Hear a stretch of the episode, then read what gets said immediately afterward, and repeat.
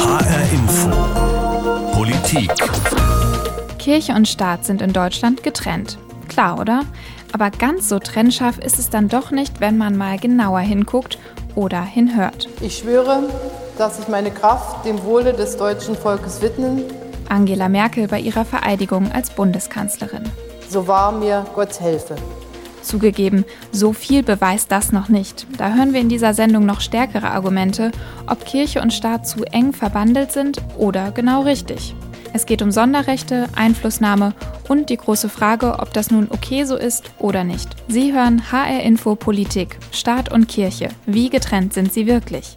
Mein Name ist Lisa Muckelberg. Die Freiheit des Glaubens, des Gewissens und die Freiheit des religiösen und weltanschaulichen Bekenntnisses sind unverletzlich. So steht es im Grundgesetz, Artikel 4. Und so ist es ja auch in der Praxis. Ob christlich, muslimisch, jüdisch oder auch einfach gar nicht, glauben darf in Deutschland jeder, was er will. Klar ist aber auch, Deutschland ist vor allem christlich geprägt von den zwei großen Kirchen, die wir haben, der römisch-katholischen und der evangelischen Kirche. Beide haben eine viel längere Geschichte als unsere Bundesrepublik und hatten früher, vom Mittelalter bis zur Weimarer Republik, auch richtig viel Macht. Heute ist das anders und trotzdem spielen die Kirchen immer noch eine große Rolle in unserer Gesellschaft und in der Politik. Bei den Unionsparteien hört man es schon im Namen. Das C in CDU und CSU steht für christlich. Angela Merkel ist evangelisch, sogar Pfarrerstochter. Und im Bundestag bekennen sich rund 60 Prozent der Abgeordneten zum Christentum etwa halb-halb evangelisch-katholisch. In der Bevölkerung sind es mittlerweile weniger. Nur noch die Hälfte der Deutschen sind Mitglied in einer der zwei Kirchen. 22 Millionen Deutsche sind katholisch, 20 Millionen evangelisch, Tendenz sinkend. Und wer Mitglied ist, zahlt Kirchensteuer. Berechnet und abgeführt wird sie erstmal an den Staat. Und das ist nur ein Aspekt, an dem man sieht, Kirche und Staat hängen doch noch irgendwo recht dicht beisammen. Einer, der diese These ganz vehement vertritt, ist Carsten Freak. Er ist Politologe und Autor und kritisiert in seinen Büchern ganz offen das Verhältnis zwischen Staat und Kirche in Deutschland. Herr Frerk, Sie haben 2015 ein Buch geschrieben, das heißt Kirchenrepublik Deutschland. Ist das so? Sagen Sie, wir leben in einer Kirchenrepublik? Äh, der Titel heißt ja bewusst Republik und nicht äh, Diktatur. Denn äh, Republik heißt ja, dass die Kirchen ein politischer Akteur unter anderen sind, aber eben nicht wie eine Diktatur eine wertesetzende Macht haben. Also es ist ein relativer Begriff, der aber eine Dominanz, denke ich, äh, richtig äh, akzentuiert. Was genau meinen Sie denn damit? Ja, es gibt ja so die Auffassung, wir haben äh, keine Staatskirche mehr, das ist getrennt, wir haben mittlerweile zwei Staatskirchen. Früher war ja die evangelische Kirche die preußische Staatskirche und inzwischen sozusagen ist äh, die evangelische und die katholische Kirche haben sie beinahe den Rang von Staatskirchen, was ihre Privilegierung anbelangt, was ihre äh, Inkorporation in den Gesetzgebungsprozess anbelangt. Also als, als Beispiel, die kirchlichen Lobbybüros müssen sich ja auch nach den neuesten Dingen nicht im Lobbyregister registrieren lassen, weil sie Körperschaften des öffentlichen Rechts sind und die brauchen sich da nicht registrieren zu lassen. Und die bekommen die Hausau Hausausweisfarbe Gelb. Und Gelb ist die Farbe der obersten Bundesbehörden. Das heißt, das Bundestagspräsidium stuft die Lobbyistenbüros EKD und Römische Katholische Kirche als oberste Bundesbehörden ein. Das ist eine sehr interessante Sichtweise. Das ist interessant, dass Sie das ansprechen. Ich spreche nämlich auch noch mit dem Leiter des katholischen Büros in Berlin, der im Bundestag Lobbyarbeit betreibt. Aber nochmal kurz zurück. Sie haben von Privilegien gesprochen, die die Kirchen haben. Welche sind das denn? Also ich will mal, wenn ich etwas zurückgreifen darf, äh, sagen, wo dieser Lobbyismus beginnt und auch dann die Privilegien beginnen. Äh, in Artikel 140 Grundgesetz sind ja die meisten Kirchenartikel der Weimarer Reichsverfassung übernommen worden. Allerdings nicht in direkter Form der Artikel 135. Das ist der grundlegende erste Artikel in der Weimarer Reichsverfassung zu Kirche und Staat. Die ersten beiden Sätze, die beschreiben das Verhältnis Religionsfreiheit und dass der Staat auch die Religionsfreiheit schützen wird. Im Artikel, im Grundgesetz übernommen als eigener Grundrechtsartikel. Aber der dritte Satz, und der ist entscheidend für das Verhältnis Staatskirche, der ist nicht übernommen worden. Und in diesem Satz steht drin, staatliche Gesetze haben Vorrang vor Religionsgeboten.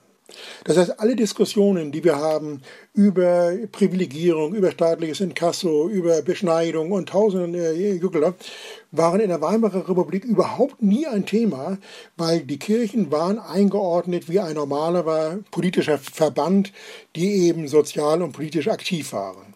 Und das hat sich durch den Wegfall dieses Satzes geändert, indem die Kirchen eine eigene Machtposition bekamen und darüber sehr vieles geregelt worden ist zugunsten und das heißt dann ja eben zur Privilegierung der Kirchen. Und welche Privilegien sind das, die die Kirchen haben? Also es beginnt schon mit dem staatlichen Inkasso der Kirchensteuer. Das ist ein Prinzip, was jedem, also es ist ein finanzverfassungsrechtliches äh, Unikum, dass der Staat die Mitgliedsbeiträge für eine private religiöse Organisation eintreibt. Dann hatten wir den dritten Weg. Das betrifft also nicht, nicht nur 1,5 Millionen, das betrifft mehr als 2 Millionen Arbeitnehmer bei der Kirche in Diakonie und Caritas, dass denen die Grundrechte partiell sozusagen verweigert werden. Das geht in viele kleine Rechtsbereiche hinein. Es geht ins Baurecht hinein. Es geht zum Beispiel, dass die Kirchen von der Grundsteuer befreit sind. Äh, sie sind von der Kapitalertragssteuer befreit und, und so weiter und so weiter. Ja, Sie reden gerade von diesem dritten Weg. Können Sie vielleicht noch mal kurz erklären, was genau das ist? Äh, dritter Weg. Äh, es gab in der Bundesrepublik diese Phase. Erste Phase war Mitbestimmungsgesetze durch die IG Metall im Montan- und Gesetzgebung durchgesetzt dass die stahlverarbeitende Industrie die komplette Mitbestimmung hatte. Das wurde dann versucht praktisch von Adenauer auf, äh, äh, nein, von der SPD, nicht Adenauer so sehr, auf alle anderen äh, gewerblichen Betriebe zu übertragen. Und da sind dann die Kirchen ausgenommen worden, indem sie gesagt haben, unsere Arbeitsverhältnisse werden ja nicht durch das Prinzip Kapital, Arbeit, Streik und so weiter definiert, sondern wir sitzen ja im gemeinsamen Boot der Verkündigung des, der frohen Botschaft. Und deshalb sind diese Regelungen erster Weg, der Staat ordnet an, zweiter Weg, äh, Tarifstreit zwischen den Tarifparteien. Für uns nicht der gemäße Weg, sondern wir entscheiden das in arbeitsrechtlichen Kommissionen einvernehmlich. Und dann ist den Kirchen eingeräumt worden, dass sie für ihre Arbeitsverhältnisse, das geht im Allgemeinen Gleichstellungsgesetz, Artikel 9, glaube ich, ist es, äh, sind sie äh, oder ist ihnen erlaubt, äh, eigene Regelungen, Loyalitätsregelungen festzuschreiben, die nicht als Diskriminierung gelten. Das heißt, die ganzen Bedingungen wie Homosexualität, äh, darf man wieder heiraten in der katholischen Kirche und so weiter, alles Eingriffe in grundrechtliche Freiheiten der Menschen, ist den Kirchen darüber zugestanden worden, dass das in ihrem Bereich ihnen ein Sonderraum dieses sogenannten dritten Weges zugebilligt worden. Sie haben ja schon erklärt, wie der Status der Kirchen so zustande kam. Ich frage mich jetzt aber, wie es denn dann einfach bis heute so geblieben ist. Also warum ändert die Politik da nicht einfach was dran? Weil es bis bisher keine politischen Mehrheiten gibt, diesen Status zu verändern. Sie müssen ja dann, wenn Sie den Staatsaufbau, die Gesellschaftsformation ändern wollen, müssen Sie das ja in Gesetze fassen, in Verordnungen gießen und so weiter heraus. Dafür brauchen Sie parlamentarische Mehrheiten. Und dafür gibt es im Bundestag, wenn wir nur das, den Bundestag nehmen, die Länderparlamente mal rauslassen, die sogenannte Gottesfraktion, so haben wir das mal benannt. Das heißt, es ist nicht nur die Mehrheit der CDU, CSU-Abgeordneten, die die Kircheninteressen relativ blind durchwinken, sondern es ist auch ein guter Teil der SPD-Abgeordneten, ungefähr ein Drittel. Und da gibt es noch ein paar bei der Linken und bei der äh, FDP und bei den Grünen auch noch. Und diese Gottesfraktion hat die Mehrheit im Bundestag. Entsprechend konnte ja auch das sogenannte Sterbehilfegesetz in der ersten Fassung, als die Sterbehilfe äh, strafbar gestellt wurde, auch dann im Grunde im Bundestag mehrheitlich äh, befürwortet oder ja, beschlossen werden, weil äh, es wurde der Fraktionszwang aufgehoben, so dass dann, weil nur die CDU, CSU alleine hätte nicht die Mehrheit im Bundestag gehabt. Dafür brauchte sie die Stimmen aus der SPD, der Christen in der SPD. Und durch die Aufhebung des Fraktionszwangs konnten jetzt die Christen eine große Fraktion bilden und das äh, Gesetz, Gesetz beschließen, Strafbarkeit, was dann ja nach wie vielen Jahren, vier Jahren später vom Bundesverfassungsgericht gnadenlos rückgängig gemacht wurde und die Sterbehilfe wurde völlig freigestellt als das Recht jedes einzelnen Staatsbürgers äh, als Teil seiner Menschenwürde ist es ein selbstbestimmtes Recht jedes Bürgers. Genau über das Thema Sterbehilfe wollte ich sowieso mit Ihnen sprechen. Denn ist das nicht eigentlich ein gutes Beispiel, wo die Kirchen Einfluss nehmen können? Also man könnte doch sagen, gerade in so ethischen, moralischen Fragen ist es gut, wenn die Kirchen mitdiskutieren. Dass sie mitdiskutiert, ist überhaupt keine Frage. Das wird auch niemand, glaube ich, ihr bestreiten wollen. Da diskutieren alle möglichen politischen und gesellschaftlichen Gruppen mit. Aber das Entscheidende ist, dass jeder Abgeordnete dem Volk verpflichtet ist, seinen Wählern verpflichtet ist und nicht bei seiner Religionszugehörigkeit. Und da geben die Abgeordneten sozusagen ihre Unabhängigkeit auf, auch ihre Verpflichtung gegenüber ihren äh, ihrem Wahlkreis, den sie ja nicht nur für diejenigen vertreten, die sie gewählt haben, sondern sie vertreten den Wahlkreis ja insgesamt. Und, und diese sozusagen Neutralisierung ihres politischen Auftrages, das wird darüber völlig negiert.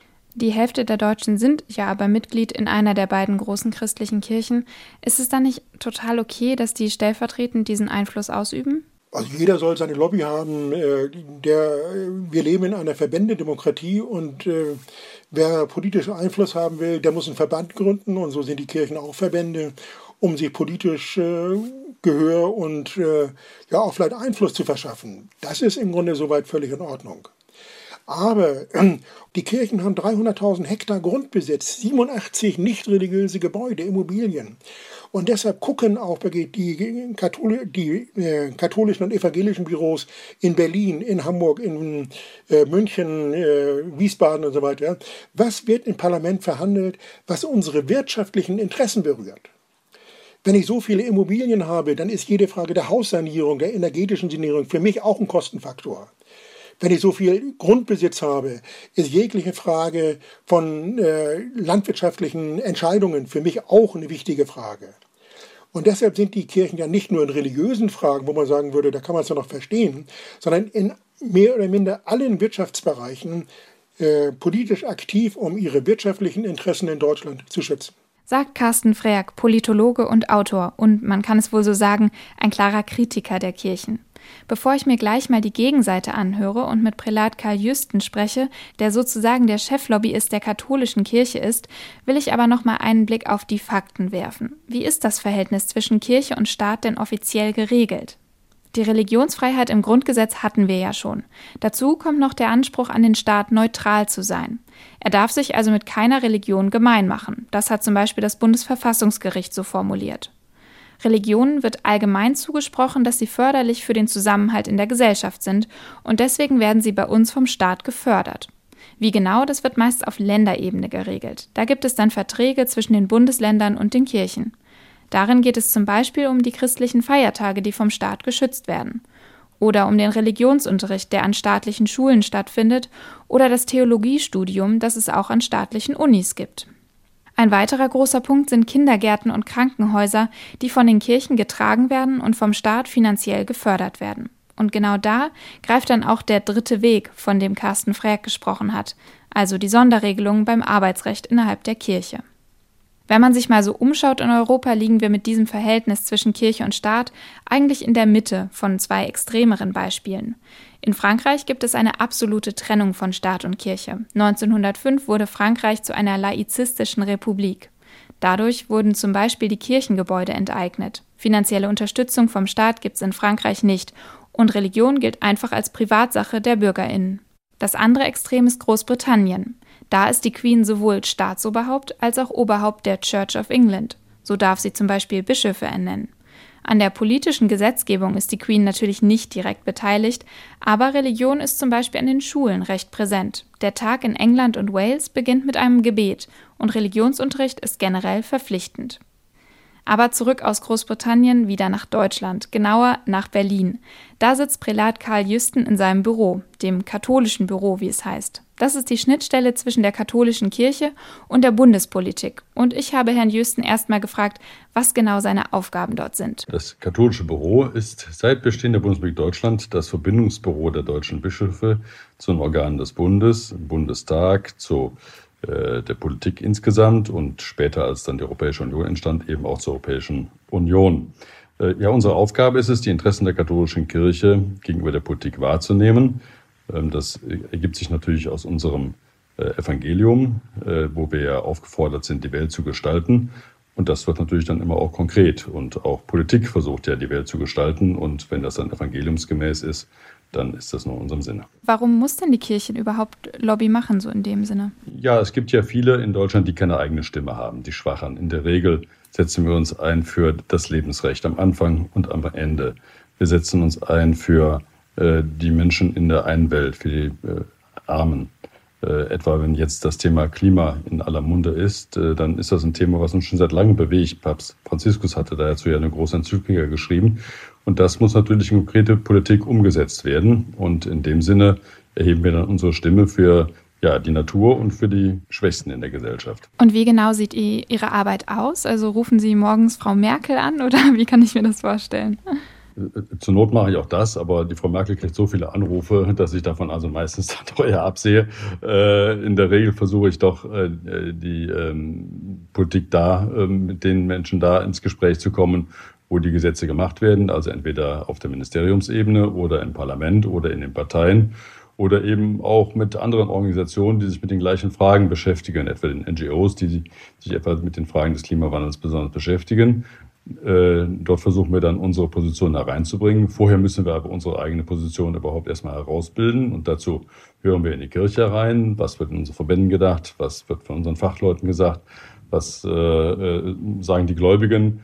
Äh, und versuchen dann auf dieser Basis eine politische Meinung äh, herauszuarbeiten. Und haben Sie ein Beispiel für mich? Was haben Sie vielleicht schon erreicht? Also, äh, ja gut, erreicht ist ja immer äh, relativ. Im Endeffekt war es ja der Gesetzgeber, der die Gesetze gemacht hat. Und äh, wir haben dann unseren Beitrag dazu geleistet, dass wir mh, hm, vielleicht die politische Meinung dahingehend haben äh, äh, mit beeinflussen können. Etwa dem Embryonenschutzgesetz äh, ist uns das gelungen. Sie sind aber nicht im Lobbyregister eingetragen. Warum denn eigentlich nicht? Ja, bisher gibt es das ja noch gar nicht, das Lobbyregister. Soll ja jetzt erst eingeführt werden. Wir sind offiziell beim Deutschen Bundestag gelistet. Wir haben ganz offiziell einen Hausausweis und so sind wir also im Grunde genommen bei dem Bundestagspräsidenten äh, bekannt und natürlich bei allen anderen auch. Ähm, jetzt gibt es ein Lobbyregister, was geplant ist. Und da gibt es ja unterschiedliche Formen, äh, wie man da reinkommt. Also Körperschaften des öffentlichen Rechts, wie etwa die Gewerkschaften, die Kirchen brauchen sich da nicht eintragen zu lassen bei uns ist es ja eigentlich bekannt, wofür wir stehen. Also ich meine, ob wir uns da jetzt noch eintragen oder nicht, ist dann ehrlich gesagt la polar. Also wer kennt nicht die Kirchen in Deutschland? Äh, es könnte man machen. Es gibt keinen Grund, das nicht zu tun. Aber da es jetzt nun mal so vorgesehen ist, dass die außen vor sind, werden wir davon auch Gebrauch machen. Worin unterscheidet sich denn die Lobby der Kirche zum Beispiel jetzt von der der Autoindustrie? Das ist so die erste, die mir dazu eigentlich immer einfällt, bei, wenn ich an Lobby denke. Ja, die Autoindustrie hat ja in der Regel ein Thema, was sie umtreibt, nämlich die Automobilwirtschaft in ihren ganzen Facetten. Uns äh, treibt das Gemeinwohl um. Uns, für uns ist die Frage der Mobilität in Deutschland eine Frage unter vielen. Da kommen die Arbeitsplätze in den Blick, da kommt die Umwelt in den Blick, da kommt ganz vieles in den Blick. Aber wir interessieren uns eben auch äh, für andere Fragen, für die sich die Automobilindustrie überhaupt gar nicht interessiert, wie eben für Migration oder eben äh, diese Fragen, die ich gerade angeschnitten hatte oder eben auch die Behindertenarbeit und, und, und, und. Also wir haben ein viel größeres Themenspektrum, was wir abdecken. Und uns geht es immer ums Gemeinwohl. Kirche Eigeninteressen haben gegenüber dem Gemeinwohlinteresse immer zurückzutreten. Genau das wäre meine nächste Frage gewesen. Wessen Interessen vertreten Sie denn? Die der Kirche, der katholischen Kirche in Ihrem Fall oder die der Gläubigen? Ja, ich versuche schon die Interessen der, der Gläubigen zu vertreten und hoffe, dass es in eins ist mit den Interessen sozusagen der Bischöfe. Darüber hinaus stimmen wir uns ja auch immer noch sehr eng ab mit der evangelischen Seite. Das heißt, unsere Positionen sind, wenn Sie so wollen, eigentlich immer auch ökumenische Positionen. Also wir versuchen schon, die ganze Bandbreite aller Gläubigen in unserem Land abzudecken. Aber es geht doch auch schon irgendwo immer auch ums Geld, oder? Also die Kirchen haben total viel Besitz, sind auch Arbeitgeber. Da stehen ja auch schon wirtschaftliche Interessen dahinter, oder nicht? Also natürlich selbstverständlich. Die Kirche hat auch Eigeninteressen, denn wir sind eine der größten Organisationen in Deutschland. Wir sind eine, mit der evangelischen Kirche zusammen eine der größten Arbeitgeberinnen in Deutschland. Wir haben, wie Sie zu Recht gesagt haben, großen Immobilienbesitz, etwa viele Wohnbaugesellschaften, die insbesondere für die Armen und die Schwachen der Gesellschaft Wohnraum zur Verfügung stellen. Und da gibt es natürlich auch die Interessen dieser Organisationen und die versuchen wir auch wahrzunehmen. Äh, aber, äh, das kann ich wohl auch wirklich mit gutem Fug und Recht sagen, äh, auch die müssen sich immer den Gemeinwohlinteressen unterordnen. Es kann also nicht sein, dass sozusagen eigene institutionelle Interessen über denen des Gemeinwohlstehens. Und die Kirchen haben ja aber auch ziemlich viele Sonderrechte in Deutschland, zum Beispiel im Arbeitsrecht, den dritten Weg zum Beispiel. Ähm, wie können Sie das rechtfertigen? Gut, der dritte Weg, der hat sich im Laufe der Nachkriegszeit herausgebildet. Äh, weil die Kirche von ihrem Selbstverständnis her sagt, dass bei uns die Menschen nicht ein normales Arbeitnehmer-Arbeitgeber-Verhältnis eintreten, sondern die treten in Dienstgemeinschaft ein. Also alles, was bei uns geschehen wird, wird ja, geschieht ja eigentlich aus dem Geist des Evangeliums heraus und hat, wenn Sie es jetzt mal fromm wollen, was mit Berufung zu tun, mit einer, ähm, mit dem Leben christlicher Identität. Das bedeutet, dass die Dienstgeber, also die, ähm, die, die Arbeitgeberseite, wenn Sie so wollen, immer dafür Sorge tragen muss, dass diejenigen, die bei uns beschäftigt sind, einen gerechten Lohn haben und gute Arbeitsbedingungen vorfinden. Und das wird ausgehandelt in einem besonderen Weg, wo die Arbeitgeber und die Arbeitnehmer zusammen an einem Tisch sitzen. Die Bischöfe sind da außen vor, die sind dann eher mal als Schlichter, wenn die sich nicht einigen. Und die sind dazu verdonnert, äh, ähm, gute Ergebnisse zu erzielen. Für mich hört es sich aber auch so ein bisschen so an, als wäre das so eine Parallelstruktur dadurch auch. Also zum Beispiel, was jetzt Diskriminierung angeht, dass dann zum Beispiel Geschiedene oder Menschen, die dann nicht katholisch sind oder konfessionslos schlechtere Chancen auf einen Job haben. Das ist doch eigentlich parallel zu dem, was wir eigentlich als Ordnung haben hier. Also wir haben kein paralleles Recht. Äh, Sie sprechen die Loyalitätsobliegenheiten an. Äh, das stimmt. Wir erwarten von unseren Mitarbeitern eine hohe Identifikation mit der Kirche und dem Glauben. Gleichwohl haben wir Anforderungen, wie sie in früheren Jahren auch mal da waren, wie etwa bei den geschiedenen Wiederverheirateten, gelockert, sodass es heute nicht mehr Kündigungsgrund ist, wenn man geschieden wieder verheiratet ist, was zu meiner Jugendzeit noch so war. Warum haben die Kirchen denn überhaupt diese Privilegien? Ich würde das nicht Privilegien sagen, sondern das sind äh, unsere Eigenart geschuldete Möglichkeiten, die uns der Staat äh, einräumt. Also das ist eigentlich etwas, wo unser Staat sagt, äh, der Vielfalt in unserem Land Rechnung tragen äh, äh, soll es so sein, dass bestimmte Bereiche äh, in diesen Feldern diese Loyalitätsverpflichtungen einfordern können. Ähm, andererseits unterliegen wir genauso Recht und Gesetz wie dem Staat auch. Wir sind also kein Staat in Staate. Äh, wir können also nicht machen, was wir wollen. Alles, was wir tun, äh, äh wird vom Staat auch beobachtet äh, und muss sich ähm, dann auch gegebenenfalls rechtfertigen. Glauben Sie denn, das wird immer so bleiben, dass, ähm, dass diese Ordnung so ist? Denn wenn man ehrlich ist, schwindet die Macht der Kirchen ja auch einfach mit der Zahl ihrer Mitglieder, oder nicht? Äh, das ist keine Frage der Macht, sondern eine Frage, wie sich die gesellschaftlichen Verhältnisse verändern. Und wenn die, wenn die Kirche modernisiert, dann müssen sich natürlich auch die Rahmenbedingungen und die Arbeitsbedingungen und so weiter dann auch verändern. Also auch das kirchliche, das staatskirchliche Verhältnis muss sich immer den äh, äh, neuen Bedingungen anpassen. Glauben Sie denn, bei uns sind Staat und Kirche gut genug getrennt? Ja. Also äh, wir haben in Deutschland die sogenannte hinkende Trennung. Das heißt, ähm, äh, jeder Bereich ist für seinen Bereich verantwortlich und gleichzeitig gibt, gibt es eine Partnerschaft, äh, wo wir etwa ja auch für den Staat hoheitliche Aufgaben übernehmen, wenn wir etwa Schulunterricht machen oder wenn wir eben Kindergärten unterhalten oder Altenheime unterhalten oder Krankenhäuser, dann ist das ja eigentlich eine staatliche Aufgabe. Aber in Deutschland gibt es eben ein System, das sich bewährt hat, dass der Staat nicht das alles selber macht, sondern dass er das in die Hände freier Träger legt die Arbeiterwohlfahrt ist ja auch ein Anbieter in diesem Bereich. Und ähm, das ist, glaube ich, eine, eine besondere Stärke in unserem Land. Eine besondere Stärke in unserem Land. Carsten Frerk, der Kirchenkritiker, würde da wohl widersprechen. Ich kann für mich nach den zwei Gesprächen festhalten, die Kirchen diktieren der Regierung keine Gesetze. Natürlich nicht. Wir leben ja nach wie vor in einer Demokratie. Wir, das Volk, haben die Macht. Aber es gibt schon Entscheidungen, an denen die Kirchen ihren Einfluss geltend machen. Zum Beispiel, wenn es um Sterbehilfe oder um Schwangerschaftsabbrüche geht. Und wo das sonst noch passiert, ist schwer zu sagen, denn die Lobbybüros von katholischer und evangelischer Kirche müssen sich nicht im Lobbyregister eintragen. Dass die Kirchen auch ein Eigeninteresse verfolgen, hat auch Prälat Karl Jüsten zugegeben. Aber wirklich verwerflich ist das nicht. Das ist ja das Prinzip des Lobbyismus.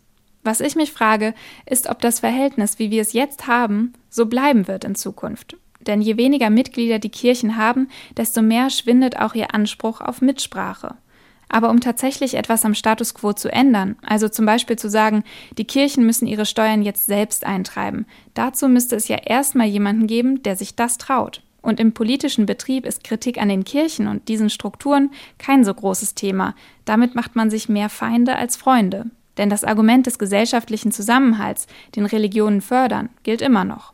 Der Druck, etwas zu ändern, müsste aus der Bevölkerung kommen oder zumindest großen Rückhalt dort haben. Aktuell gibt es den nicht, aber man weiß ja nie.